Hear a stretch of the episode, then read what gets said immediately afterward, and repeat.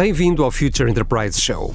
Neste episódio temos como convidado especial David Faustino, Managing Director na Nexcellence. Esta conversa será conduzida por Fernando Bação, professor catedrático na Nova Information Management School da Universidade Nova de Lisboa, e Gabriel Coimbra, Group Vice President and Country Manager da IDC. O Future Enterprise Show é oferecido pela IDC Portugal e pela Nova IMS em parceria com a Nexcellence. Bem-vindos a mais um episódio do Future Enterprise Show, uma iniciativa da IDC em parceria com a Nova IMS, com apoio da Nexcellence, um programa que pretende discutir os principais temas relacionados com o futuro das organizações numa economia cada vez mais digital. E Future Enterprise é o termo, é a framework, é a visão da IDC para o futuro das organizações, uma organização que se quer resiliente, ágil e capaz de inovar de uma forma contínua numa economia cada vez mais uh, digital.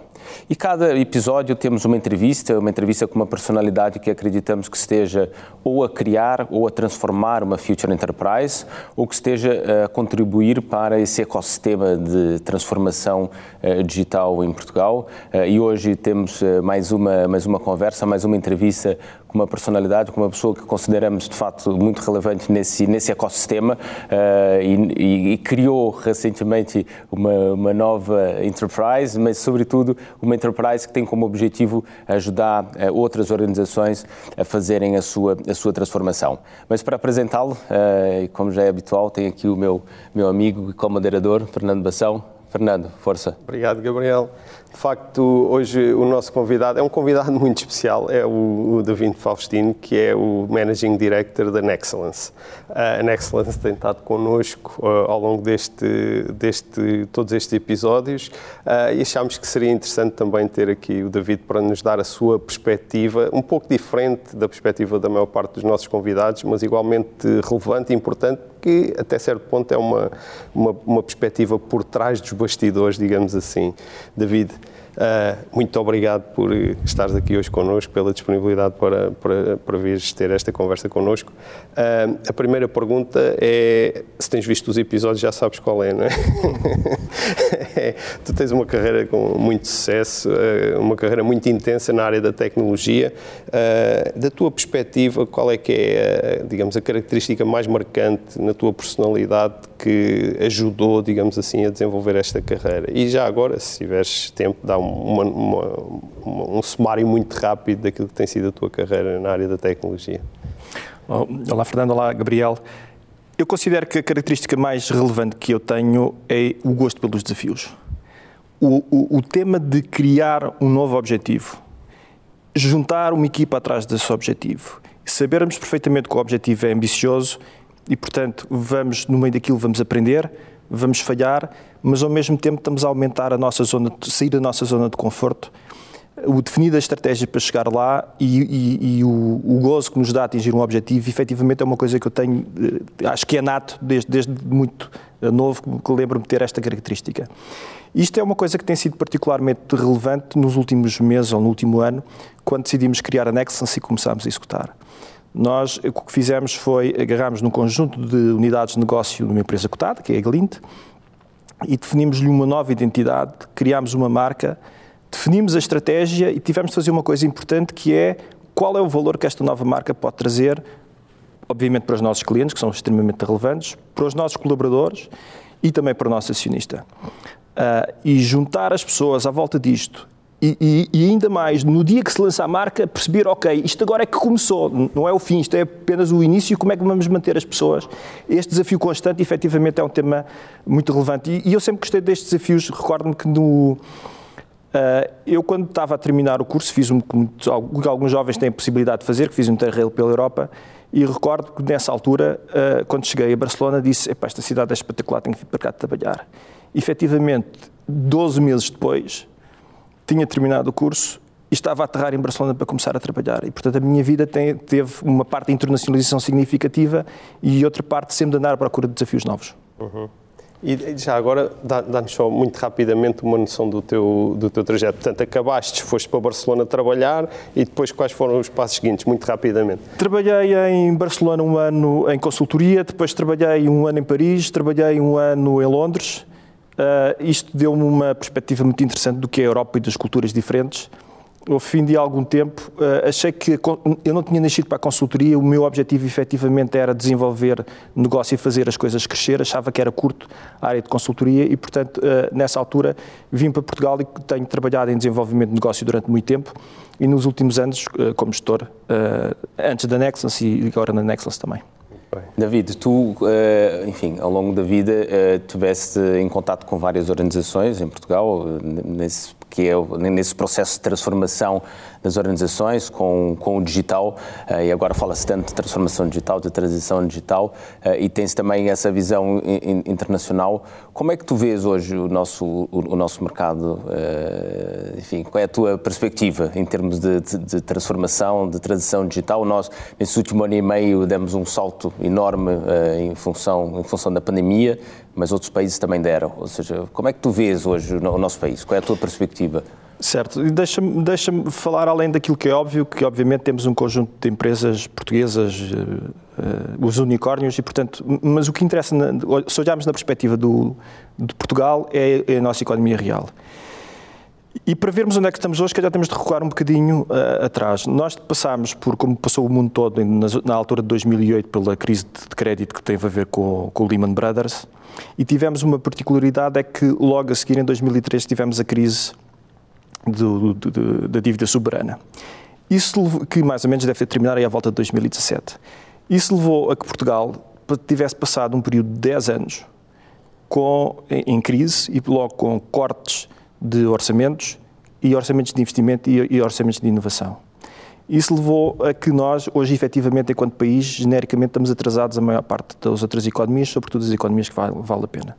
Nós vemos isso até em indicadores do PIB, mas em termos tecnológicos é, é igual. E, portanto, estamos atrasados, mas hoje em dia temos uma oportunidade que os outros países também têm de fazer esta mudança. E, e eu aqui, eh, na perspectiva do futuro, e eu acho que das coisas que têm de ser feitas, há, obviamente um Estado muito importante, um, uma, um papel muito importante do Estado.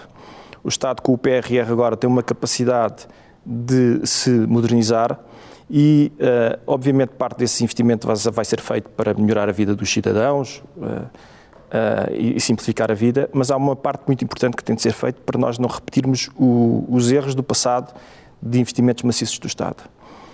Uma, é, é importante que este, este investimento sirva também para aumentar a inovação no próprio tecido empresarial português e facilitar e promover as exportações das empresas portuguesas. Este investimento uh, é significativo, que agora uh, este pacote de investimento vai ser significativo. O Estado vai ter um desafio porque, uh, fruto de tantos anos de cortes de investimento, hoje em dia não está munido, inclusive, do, do talento suficiente para conseguir executar todas estas coisas que aí vêm, todo este dinheiro, e portanto há aqui um desafio nisto. E acho que há um desafio de longo prazo que nós, enquanto país, temos de aprender dos investimentos que antigamente, há uns anos atrás, fizemos em infraestrutura física, que é estes investimentos em tecnologias têm de ser pensados de forma a não deixar um legado muito elevado de custo de manutenção para o futuro. Não podemos fazer como fizemos nas autoestradas, investimos muito dinheiro e depois tivemos um custo significativo. A parte mais importante da transformação digital, quando falamos de país, é, efetivamente é da economia real, não é do Estado, são das empresas. E aí há um caso curioso, porque a tecnologia já existe há muito tempo. O que, o que é importante ver é as pessoas, os decisores, utilizarem tecnologia nos seus negócios. Deixem-me partilhar com vocês um exemplo que eu vi de uma coisa muito simples de um empresário individual que achei brilhante. Que é, há poucos dias, estava a passear ao fim de semana e encontrei um violinista na rua com um cartaz ao seu lado. Tinha uma caixinha de como, para as moedas, como é normal, e tinha um, um cartaz ao seu lado com o um número de telemóvel a pedir donativos através da MBWay e tinha QR codes para as pessoas o seguirem nas redes sociais. Isto é transformação eh, de, digital é uma coisa simples, porque aquela tecnologia toda já existia há uma série de anos, mas foi, das poucas pessoas, foi a única pessoa até hoje que eu vi fazer isto. E, portanto, eh, não precisamos ter mega empresas para conseguir fazer estes, estes temas. A transformação digital às vezes pode provocar assimetrias, se nós formos ver também no nosso dia a dia, agora, depois de, durante a pandemia, quando nós vamos aos restaurantes, muito nós deixamos de utilizar dinheiro, utilizamos mais, não, não queremos agarrar fisicamente no dinheiro. E, portanto, o que é que nos acontece? Nós pagamos, uh, vamos para o restaurante sem dinheiro, e normalmente não deixamos gorjeta porque, por simplesmente, já não andamos com dinheiro atrás. Uh, os restaurantes em si estão a utilizar uh, o marketing digital nem que seja através do, do, da, do Google, etc., para as pessoas escolherem o restaurante. Então, utilizar os canais de venda digitais para as pessoas poderem encomendar em casa e, portanto, o, há esta parte está digitalizada, mas há uma parte que, que, não, que até está digitalizada e eu não consigo compreender porquê. Hoje em dia, os empregados de mesa, quando vêm ter connosco, não nos pedem gorjeta através do multibanco.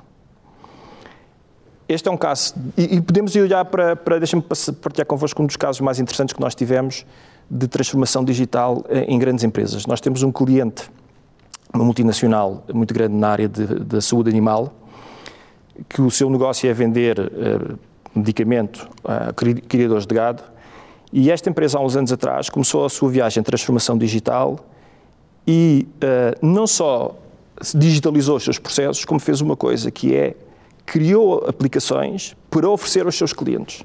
Os criadores de gado, como perceberão, têm um nível de digitalização muito baixa e, portanto, ele, quando quis transformar-se, transformou também os seus clientes e ganhou uma vantagem muito significativa sobre isto.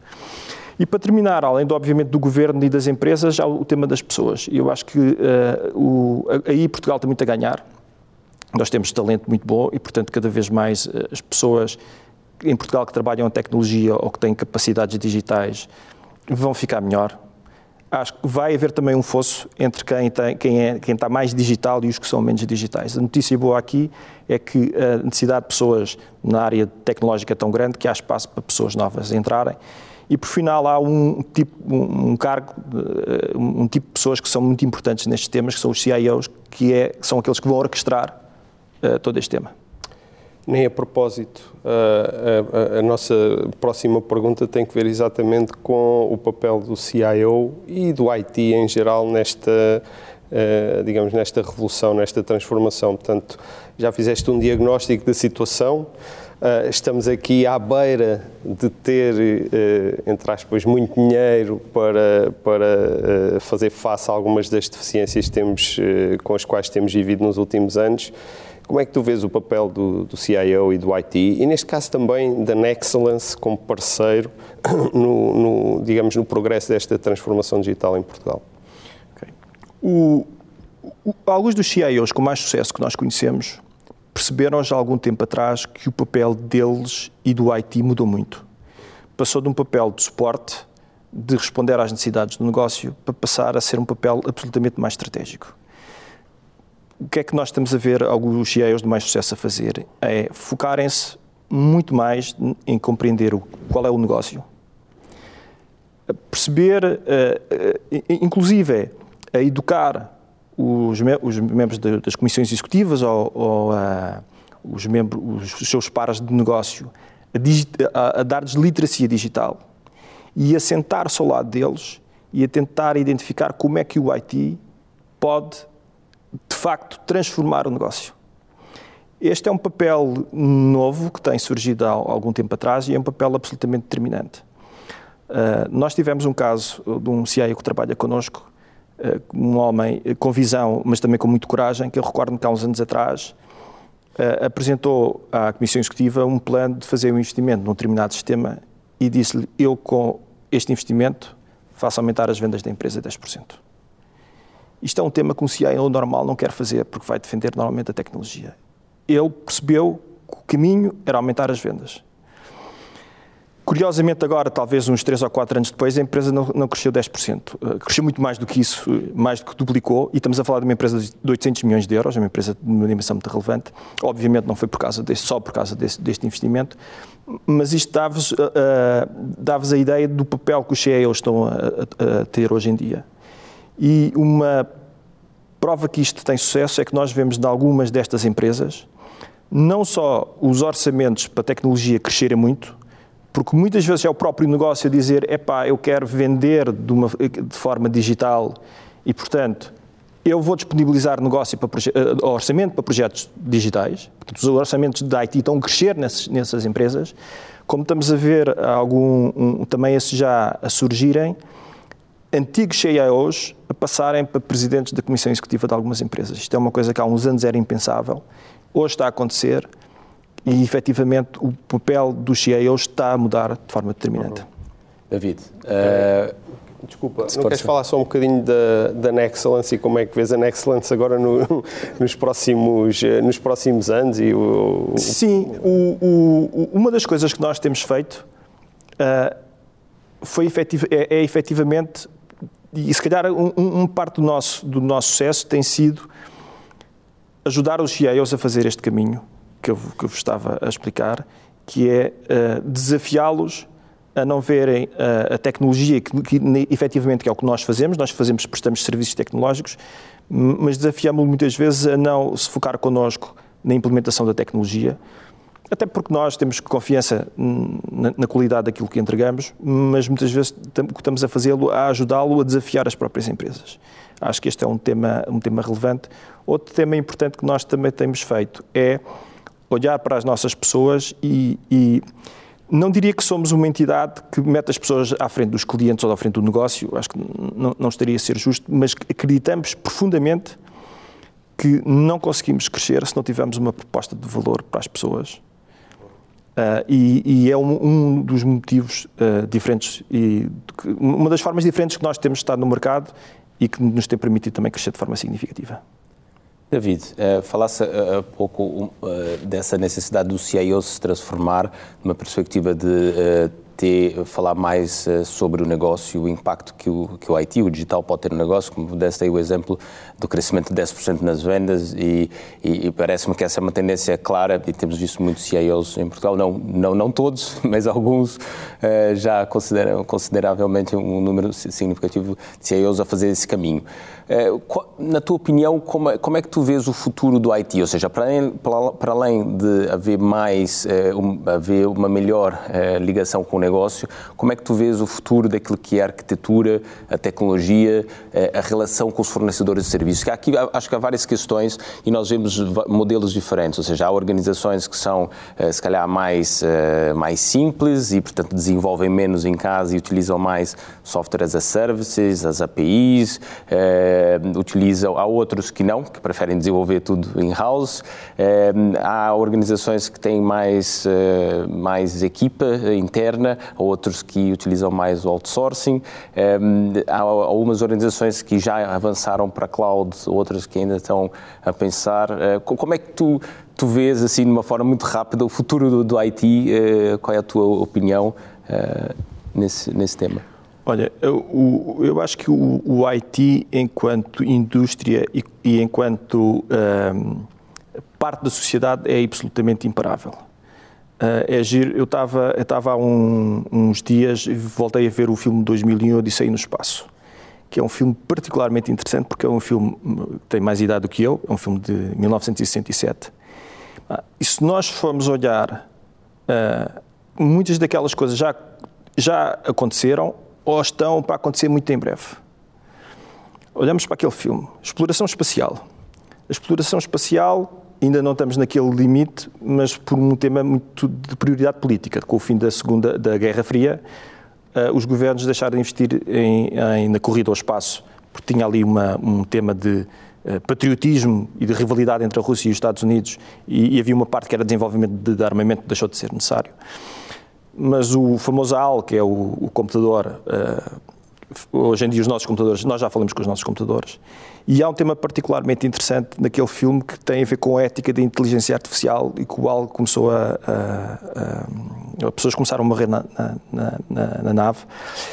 E, e, este tema, o tema da ética da inteligência artificial, é um tema que está hoje absolutamente a ser discutido. O que é que nós estamos a ver nestas áreas? A China decidiu, uh, há alguns anos atrás, decidiu que queria ser líder em inteligência artificial e algumas das mentes mais brilhantes de inteligência artificial são chinesas, alguns até trabalham para empresas americanas, mas algumas mentes mais importantes são, são chinesas. O Sr. Putin vem dizer há talvez um ou dois anos que a inteligência artificial no setor da defesa era crítico e, portanto, eles iam investir no setor da inteligência artificial. Os Estados Unidos, há alguns meses atrás, uh, publicou um relatório feito por um conselho de especialistas liderados pelo antigo fundador da, da Google, que uh, veio dizer que os Estados Unidos não deviam impor limites éticos à inteligência artificial, porque os chineses e os russos não iam fazer, e, portanto, se os Estados Unidos impusessem limites éticos, nomeadamente na criação de armas, uh, isso ia dar uma desvantagem militar aos Estados Unidos no futuro que depois seria imparável. É curioso vermos a forma como a Europa está a abordar. A Europa está a colocar um conjunto de. está a tentar lançar um conjunto de leis para, para, para modelar aquilo que será o futuro da inteligência artificial, que é uma aposta uh, interessante. Eu acho que a Europa, a Europa teve muito sucesso nos temas da privacidade de dados. Nós fomos, a, enquanto bloco europeu, fomos, criámos o Regulamento Geral de Proteção de Dados há muitos anos. Na altura havia muita gente muito cética a dizer que isso ia retirar competitividade às empresas europeias, ainda sempre problemático. O que vimos é que uh, nos Estados Unidos, a Califórnia foi logo dos primeiros estados americanos que começou a criar também uh, legislação de privacidade e hoje em dia vemos grande parte do mundo olhar para estes temas. Então, eu acho que a Europa o que fez aqui foi achar que, epá, tivemos sucesso na privacidade de dados, vamos lá ver se conseguimos uh, impor regras também no mundo nestas áreas e, e, faz sentido porque, porque há aqui um ponto que tem a ver com o espaço económico europeu. Se as empresas americanas quiserem trabalhar na Europa, vão ter de adaptar essas, essas regras. Mas retirando, passando deste, isto para, para dizer na sua essência que a tecnologia vai estar omnipresente na, na nossa vida e eu considero que a tecnologia hoje tem aquela a tecnologia de informação hoje tem aquela importância que durante o século XV e XVI na expansão do, dos impérios marítimos europeus teve a construção naval ou que no século XIX e XX e no princípio do XXI teve o setor do petróleo. Portanto, eu acho que claramente aqui é, é absolutamente imparável. Nós vemos outra tendência relevante que é uh, os clientes genericamente, isto é um tema básico de livros de, de, de, de economia e de gestão, Cada empresa tem a sua estratégia de negócio muito bem definida. E o que nós estamos a ver, uma tendência muito significativa, é os clientes e as empresas, e mesmo o setor público, a quererem desenvolver os seus sistemas de informação únicos. Muitas dessas entidades percebem que se uh, utilizar os mesmos sistemas de informação que os seus concorrentes, não conseguem uh, fazer, uh, trazer diferenciação aos seus clientes. E, portanto, nós vemos uma macro tendência que é mais notória em mercados mais competitivos, mas vemos uma macro tendência de as empresas quererem digitalizar-se de forma única e diferenciada. E, e, é porque acreditamos que isto é uma tendência que, que continua durante muitos anos, que efetivamente quando criámos a Nexus pensámos uh, especificamente neste, neste nicho de negócio. David, diz-me diz uma coisa. Uh, eu, eu, compreendo, eu acho que é um tema muito, muito interessante, o tema da diferenciação por oposição à, à, à standardização. Standardização, commodization da, tecnologia e por aí, não é? Mas a verdade é que Uh, digamos, quando estamos a falar de sistemas de informação, estamos a falar de uma realidade muito grande e muito diversa. E a ideia que eu tenho é que haverá partes que vão ser a cloud uh, vai ser uma solução para a grande maioria das organizações. E depois o desafio é pensar Agora, qual é que é, digamos assim, a componente do sistema que eu necessito de uh, customizar para me diferenciar em relação aos meus concorrentes? E eu penso que aí está um bocado, digamos assim, a batalha, não é? Porque grande parte dos sistemas vão ser. Uh, Sim, eu, eu, aqui, eu, aqui, acrescentava também, David, assim, claro que a, a diferenciação uh, tem que ser feita de alguma forma, não é? E a customização leva, leva a isso e ajuda a esse, a esse objetivo mas há uma série de áreas em que é, é preciso ganhar eh, eficiência é? e, e, que nem, nem todas as organizações têm escala para fazer o desenvolvimento. E, e uma outra pergunta que, que acrescentaria que é, é, a questão do, do, do insourcing e do outsourcing. Claro que vocês são uma empresa de serviço e, portanto, quanto mais outsourcing houver, é melhor para o vosso negócio. Mas como é que tu, tu vês um, um bocado esse, esse, esse tema? Ou seja, se de facto o, o desenvolvimento é tão relevante uh, e diferenciador. A organização deve ter os seus developers próprios, deve subcontratar. Em que medida? Qual é que achas que é, digamos assim, o equilíbrio? Nós conhecemos organizações em Portugal que são 10% em sourcing e 90% outsourcing e, e, e, e o contrário. Há 30% eh, outsourcing e 70% insourcing. Portanto, há diferentes realidades, claro, cada caso é um caso, mas se tivesse aí uma receita certo. para, para o CIO, qual era? A dimensão, a dimensão da própria organização e a sua história também influencia claro, muito claro. isto, não é? Sim, não há um, um, cada organização é, é uma organização. O, o que é que me parece que seja uh, aquilo que, que faz mais sentido? Primeiro, é as equipas, do, da perspectiva das empresas, estão a transformar-se digitalmente, que são parte dos nossos clientes. Uh, primeiro, as equipas não, não, podem ser só de IT, têm de ser equipas necessariamente de IT e de negócio. Há uma, há, há uma vantagem, há um conjunto de vantagens brutais disto ser assim, entre as quais as pessoas do negócio, quanto mais perceberem de tecnologia, mais iniciativas vão ter e mais espírito crítico vão ter relativamente a isso e, portanto, a empresa só vai ter sucesso se o negócio fizer parte das equipas de IT. Claro. Portanto, aqui há um... E, e os CIOs de sucesso perceberam isto na, e, hoje em dia, muitos destes CIOs dão o controle de algumas iniciativas ao, negócio. Eu, existe um, um caso particular de um CIO em Portugal que dizia que uh, a determinado ponto chegou ao pé do negócio e diz: Olha, eu dou-te cinco pessoas e faz os projetos que quiseres. Estou aqui a simplificar. E o negócio pensou: uh, deve haver aqui um, um truque qualquer. Portanto, há, há, um ponto importante que é trazer as pessoas de negócio para as equipas tecnológicas. Há uma parte do, do know-how que efetivo, há uma parte que tem a ver com a orquestração de todo o sistema e componentes críticas de negócio que eu acho que os clientes têm, as empresas têm de ficar com elas no, no seu interior, não podem delegar. Uh, inclusive, e sobretudo quando são processos de muito longo prazo. Uh, nós temos um, um grande cliente no, na distribuição, no retalho, em, em Espanha, e ele estava-nos a comentar que queria fazer uma, uma iniciativa de transformação significativa, mas não tinha pessoas, nenhuma pessoa, para fazer este processo. Nós conhecemos casos de bancos em Portugal que até há pouco tempo queriam fazer o, o, a sua jornada para a cloud, mas não tinham ninguém para os guiar internamente. E eu acho que há determinadas funções uh, que se eu fosse aí eu não, não queria delegar numa empresa externa. Agora, o, a, a capacidade de desenvolver e de manter, eu acho que para algumas empresas não vão ter a, possibilidade de, de, de tê-la internalizado em particular no Estado, porque está mais sujeito a ter, ter menos flexibilidade uh, para contratação. Uh, e aí essas componentes devem ser passadas uh, a empresas externas para, para as conseguirem fazer, porque as empresas não vão ter capacidade de escala, de contratação.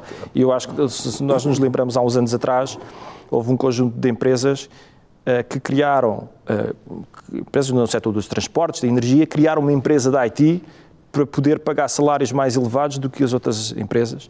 Isso depois, com o tempo, esfumeou-se. Essas empresas normalmente até foram, foram vendidas. Eu acho que não vamos voltar a, a esse tempo, porque houve erros que se cometeram no passado, mas eu acho que claramente as empresas vão ter de, de suportar mais em capacidade de desenvolvimento externo. Sem dúvida, sem dúvida. Uh, David, qual, qual, é que é a tua opinião sobre, o, digamos assim, o panorama, o ecossistema dos, eh, das empresas que prestam serviços de tecnologia em Portugal e, e associado a isso, uh, qual é que parece que deve ser a estratégia, de uma forma geral, para estas empresas. Eu penso que já tivemos uma altura em que tínhamos grandes empresas e agora uh, o, o, mercado está mais uh, atomizado, digamos assim, não há aqueles grandes players. Continua a haver grandes empresas, mas não da dimensão, provavelmente, em particular das portuguesas que havia há uns anos. Como é que tu vês o, o ecossistema neste momento e o que é que tu achas que é, digamos, a estratégia inteligente para, para estas empresas de prestação já, de serviços? Já agora, David, acrescentava aqui um tema, ou seja, tu referiste um ponto importante, que é, ou seja, as organizações eh, não vão conseguir eh, ter todos os, os, developers, porque não têm escala suficiente, vão ter que contratar, porque há falta de recursos, vão ter que contratar as, as empresas de serviço. As empresas de serviços também estão no mercado em que há, há poucos recursos, né? portanto, de alguma forma vão ter que ganhar alguma escala Portanto, coloco aqui mais uma, mais uma variável aqui para, para discussão de como é que tu vês esse panorama, uh, como é que vês o panorama de, de, do mercado de serviços da IT em Portugal e, e, e, como é que tu vês eh, que as empresas eh, portuguesas, no caso uma, Nexcellence ou outras, devem seguir, uh, que caminho é que devem seguir para, para conseguir uh, competir nesse mercado que é cada vez mais global? Ok. Olha, relativamente aos ecossistemas de, de, de empresas, o que está a acontecer em Portugal é uma consolidação. Uh, há ainda espaço para consolidação, mas o que está a haver é cada vez, infelizmente, temos uh, menos empresas de tecnologia portuguesas, pelo menos na área de serviços, uh, e isso está a acontecer. Há uma, uma coisa boa do, no negócio de, de, serviços de tecnologia, é como as barreiras à entrada são muito poucas, eh, também estão a surgir um conjunto significativo de pequenas empresas e há uma vitalidade no setor que eu acho que é, que é muito uhum. interessante e eu acho que nos próximos anos vamos continuar nesta perspectiva de, sobretudo, multinacionais a comprar empresas portuguesas, mas entretanto surgem mais empresas e fazem isto a crescer.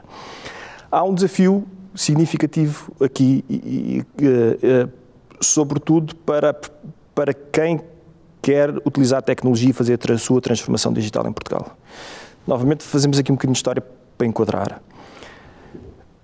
Houve uma crise mundial em 2008, que é a crise do Lehman Brothers, e uh, quando começávamos a recuperar, Portugal entrou na crise de dívida soberana. O que aconteceu até essa altura é que o mercado português era um mercado uh, de, muito fechado, pouco internacionalizado e, portanto, havia um equilíbrio natural entre compras, as compras e as vendas. Conforme Portugal entra numa recessão, a digitalização no resto do mundo começa a, a acelerar e o que levou a que cada vez mais o talento em tecnologia foi escasso e, portanto, eh, estabeleceram-se um conjunto de centros de desenvolvimento de software em Portugal e, sobretudo, as empresas multinacionais começaram a exportar serviços para fora. Ah, este movimento agudizou-se agora com o Covid, porque toda a gente percebeu que esta tecnologia é muito global e, portanto, a globalização aumentou e cada vez mais se presta serviços para fora. O que é que está a acontecer hoje em dia no mercado? É que as, as nossas empresas portuguesas, ou administração pública, banca, utilities, etc., eh, quando querem contratar pessoas ou querem contratar serviços de tecnologia, vão estar a competir não com os bancos portugueses ou os utilities portugueses, etc., mas vão estar a competir com os bancos ingleses ou americanos, etc., que estabelecem uh, centros de competência cá em Portugal porque em Inglaterra o preço de um consultor por dia é três ou quatro vezes o preço em Portugal. E, portanto, o que, uh, o que está a acontecer é que há uma subida uh, dos preços uh, dos salários na indústria e as empresas portuguesas que se querem transformar digitalmente vão ter de fazer, do, têm dois ou três caminhos, acredito eu. Um é, epá, ou têm orçamentos de investimento em tecnologia fixos e, portanto, o que vão ter de fazer é fazer menos iniciativas de, de inovação, o que é mau em si, ou vão ter de se focar muito naquilo que é o valor que, que essas iniciativas vão aportar ao negócio, o aumento de vendas, o aumento de eficiência, seja o que for, e, portanto, conseguem orçamentos maiores eh, para investimento em tecnologia, ou então vai haver um, um caso. Uh, uh, uh, e, e isto vai ser um tema eu acho que as empresas vão ter de, vai ter de haver um reajuste durante algum tempo e vai haver muita escassez de pessoas em Portugal sobre este durante nos próximos nos próximos anos. Qual é o teu plano em relação a isso? Tu estás no certo. estás no... tens que resolver esse problema também. Certo. Não é? Há um há um há um tema uma, visto na perspectiva da indústria de serviços, o plano mais uh, mais básico é aumentar a internacionalização e portanto vender o nosso know-how, que é de nível mundial, em países que pagam mais know-how, mas isso não resolve os temas dos nossos clientes portugueses. Uhum. Uh, para resolver esse tema, eu o que acredito é que vai cada vez mais ter de haver a integração de pessoas que, fora das áreas tecnológicas dentro das áreas tecnológicas. É, é um investimento que uh, não é assim tão simples, porque há, há, muitas pessoas que não têm competências base em tecnologia e é muito difícil convertê-los. Oh, a, a, a, probabilidade de sucesso é mais baixa em converter estas pessoas para a tecnologia, mas é um caminho que tem de ser feito. Uhum. Uh, achas que o reskill ou upskill de, de, de, das pessoas que já estão no negócio é um, é um dos movimentos essenciais para conseguir é fazer face à... É incontornável. Okay. Portanto, aqui a solução é aumentar o número de recursos disponíveis uh, no mercado nacional, fazendo esse reskill com, com pessoas que estejam disponíveis uh, uh, para trabalhar nessa área com salários ainda mais, mais baixos do que os, os profissionais da IT que trabalham em Portugal. É isso?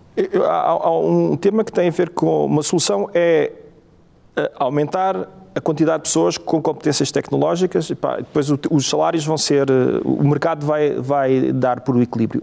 Mas eu acho que há mais coisas que se podem fazer.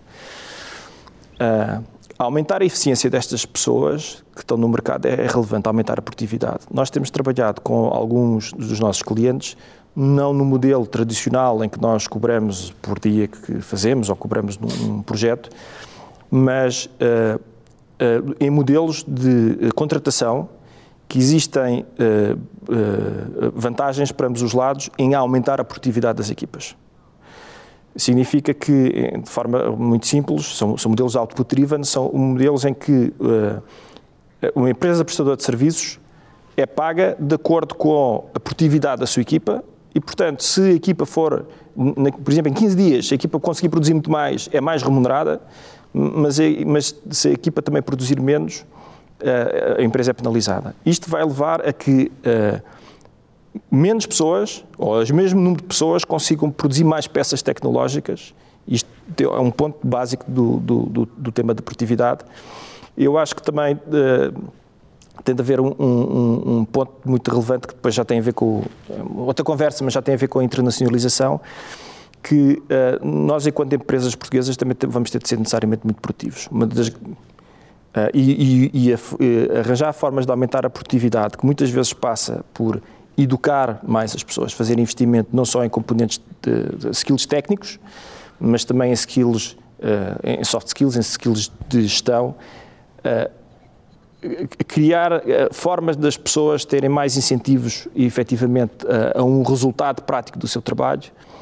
Acho que há muito trabalho a fazer aqui e é um dos caminhos. E, e, e há, também aqui uma. E não achas que os próprios clientes também vão ter que fazer esse caminho da tal internacionalização? Ou seja, vão ter que competir cada vez mais no mercado global e vão ter que estar disponíveis, se quiserem recursos ou bons recursos, para pagarem mais. Uh, eh, as, as empresas que, que, estão eh, em Portugal. É há este tema, Acho... não é? Porque nós não temos dinheiro para pagar, porque os negócios não geram as margens suficientemente saudáveis para poder, digamos assim, pagar com, em competição com Alemanha, a Inglaterra, a França e por aí. E, portanto, há também um, um tema de, como disseste há pouco, produtividade e de capacidade dos negócios de libertarem margens suficientemente grandes para depois poderem concorrer no contexto internacional. É? Sim, e, e eu aí, uh, a transformação digital vai levar a ter um papel fundamental na alteração também das estruturas de, de, das empresas e da natureza do negócio das empresas grande parte do tecido empresarial português ainda, ainda está muito centrado no, no próprio país. E a globalização vai aumentar necessariamente. Tivemos aí uns anos mais difíceis com a, a, o antigo presidente do, do, dos Estados Unidos, mas o, o, movimento da globalização é um movimento imparável, pelo menos dentro da União Europeia, seguramente é imparável. E as empresas portuguesas, efetivamente, têm cada vez mais de, de olhar para a tecnologia como um driver da sua internacionalização. Por isso que eu vos falei há pouco, que é, não é sobre.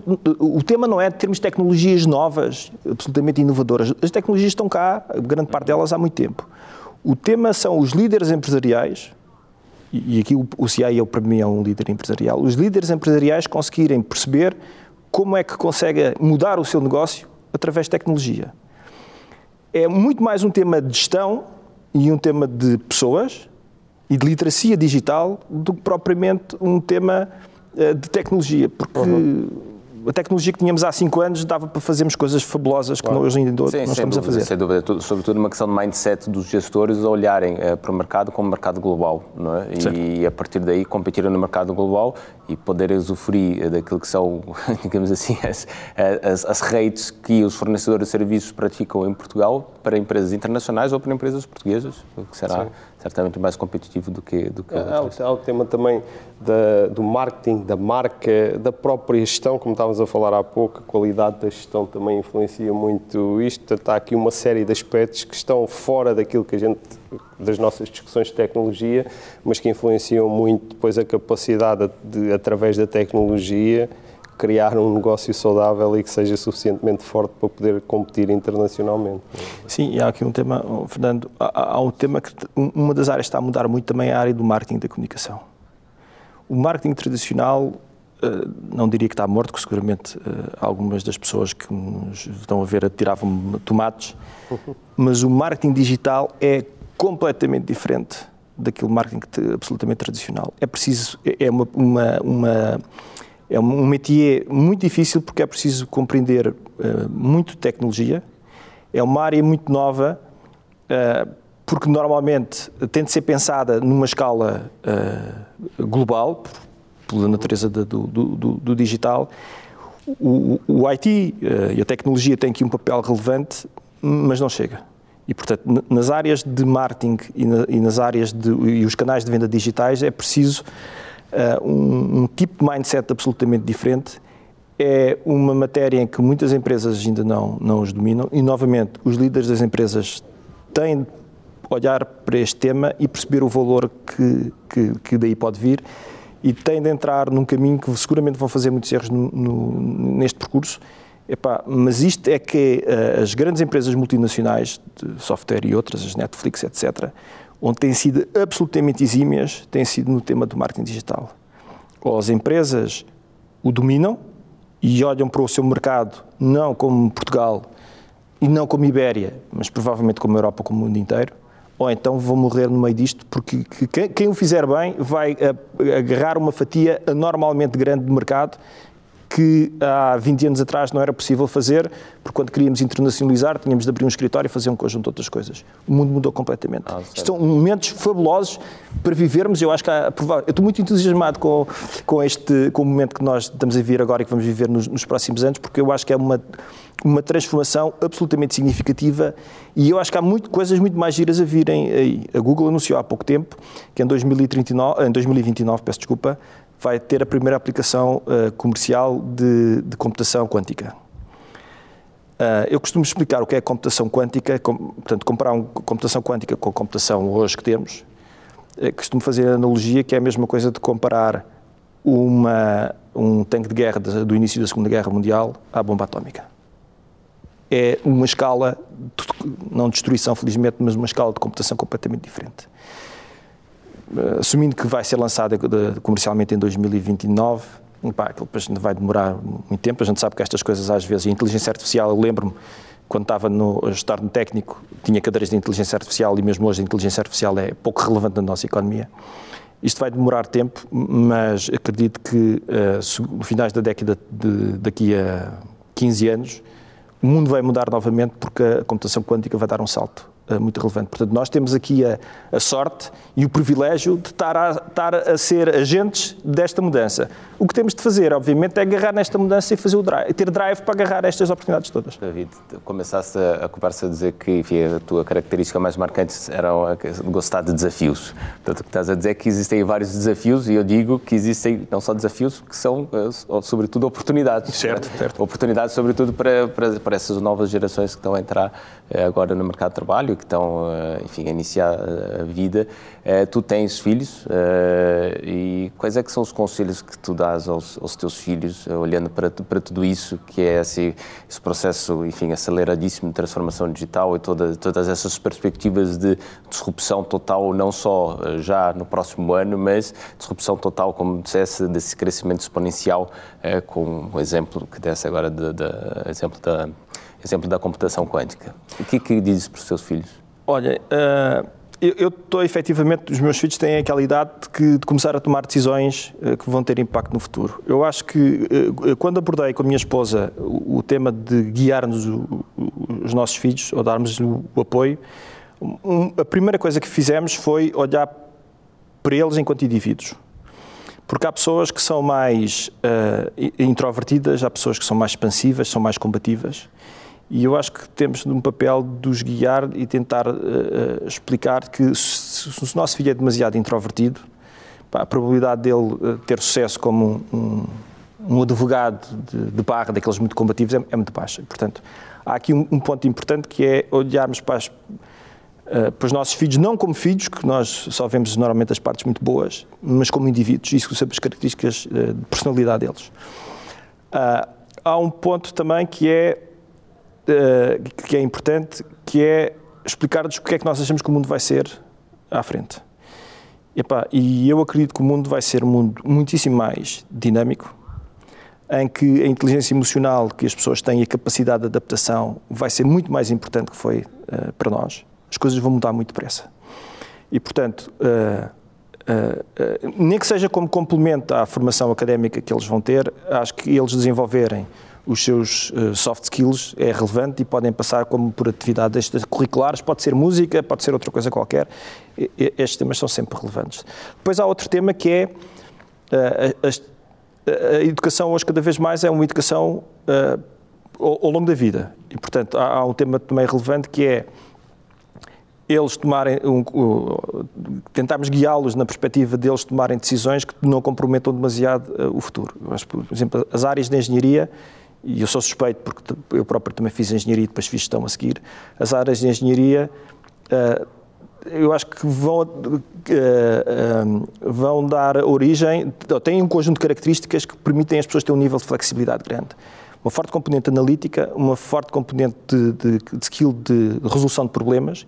E estes dois pontos vão ser muito importantes no futuro, porque o mundo vai estar sempre a mudar e, portanto, a vida deles vai ser analisar dados e, e resolver problemas ao longo, ao longo da carreira. Uh, e, e esses são pontos uh, relevantes. Eu também, pessoalmente, acredito que uh, devemos não interferir demasiado, mas explicar aos jovens que há coisas que, nós, que eles gostam de fazer, mas não necessariamente não lhes vão dar o conforto material que eles têm ou que eles querem ter. Há pessoas que não, não, não têm isso. E, sobretudo, há um tema muito. E os últimos dois pontos para, para, para terminar. Um é explicar-lhes que tem de ser com muito trabalho, porque uh, nada cai do céu e, portanto, é, é, importante eles perceberem que têm de trabalhar sobre, sobre esse assunto. E outro, e outro componente que eu acho que é muito relevante na educação é uh, ter, ter um, um, pelo menos uh, experiências de internacionalização. O mundo cada vez vai ser mais internacional. Nós temos uma cultura e uma língua muito própria e, portanto, acho que é muito importante eles conhecerem outros países, terem contato com outras culturas, porque isso vai-lhes também dar uma flexibilidade importante no futuro e provavelmente não vão dar a trabalhar tantos para empresas em Portugal como nós. A maior parte deles também vão fazer coisas diferentes no futuro. Sem dúvida. Ficam aqui as sugestões. Gostei particularmente dessa ideia de separar aquilo que é um hobby, que nós gostamos de fazer, mas não dá dinheiro, de uma carreira que é uma coisa que temos de fazer para ganhar a vida. Certo. Eu acho que isso é uma coisa que é importante e acho que nem sempre uh, é clara na cabeça de muitos jovens. Uh, David, tu, como sabes, a última pergunta é sempre sobre os livros. Neste caso é particularmente adequada, porque eu sei que tu és uh, um, amante do, dos livros, lês muito e, portanto, uh, és a pessoa ideal para te pedir umas sugestões de leitura. Ok. Olha, eu estou a ler agora um livro particularmente interessante, um livro de, de, diria, de negócios, que é o No Rules Rules. É um livro sobre a história da Netflix.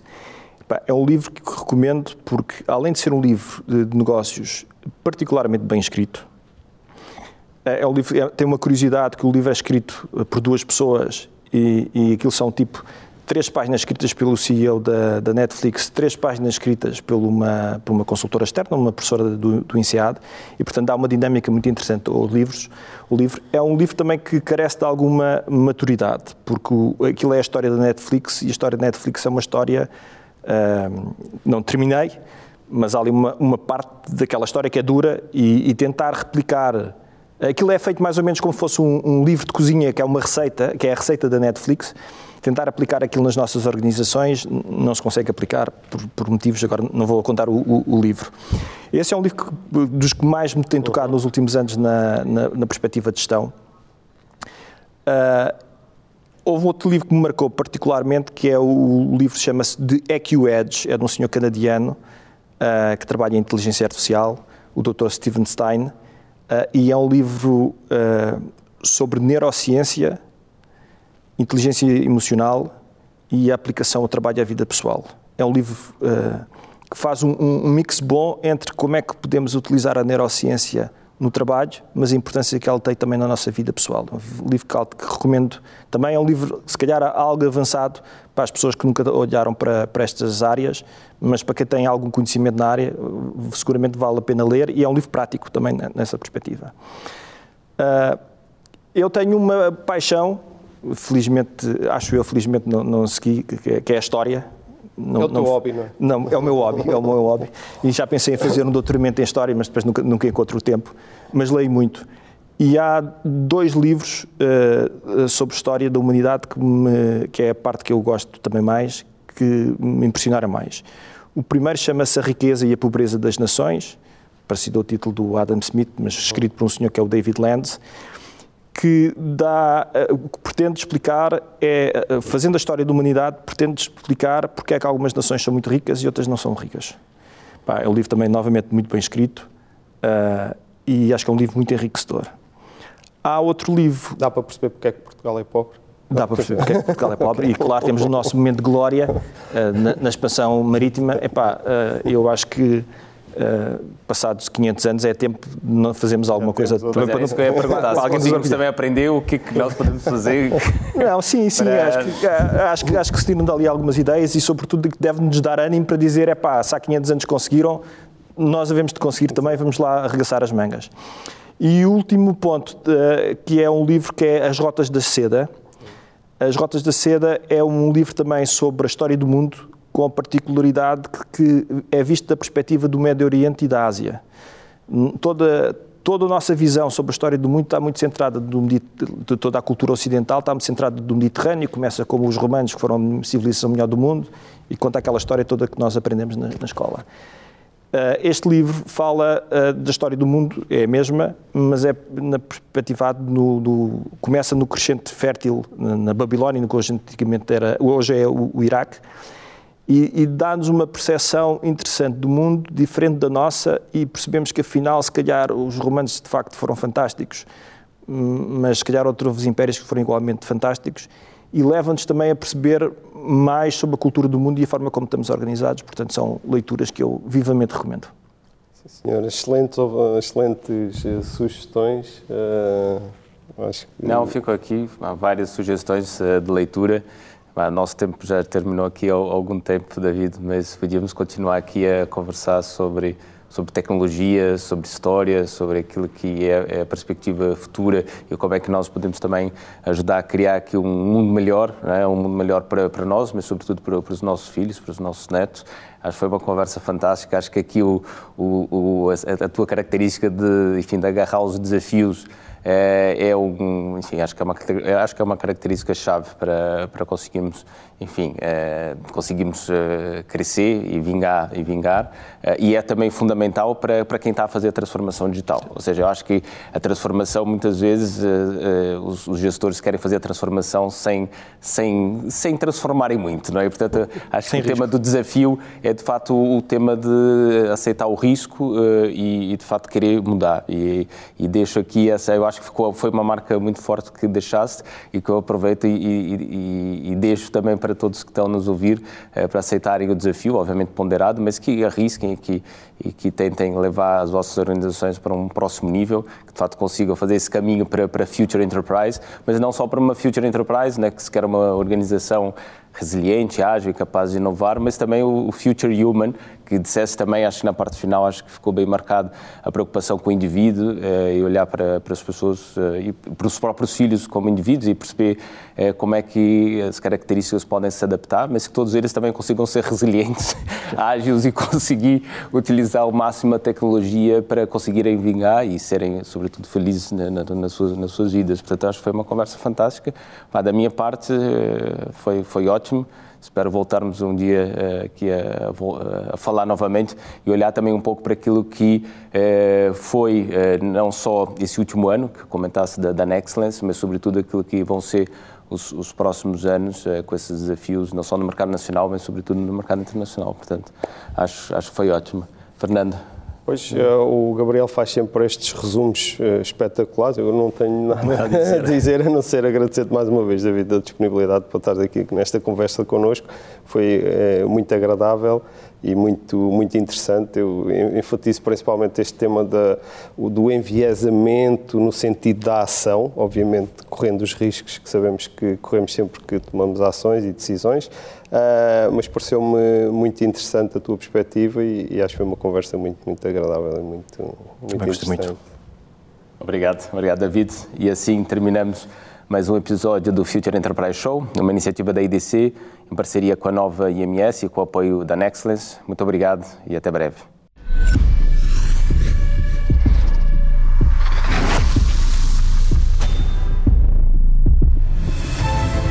Nexcellence by Glint. Uma parceria para criar o futuro digital, com respostas baseadas em experiência, com dimensão e ambição, com uma visão global e talento nas competências mais inovadoras. Nexcellence, powered by Glint. Knowledge to empower.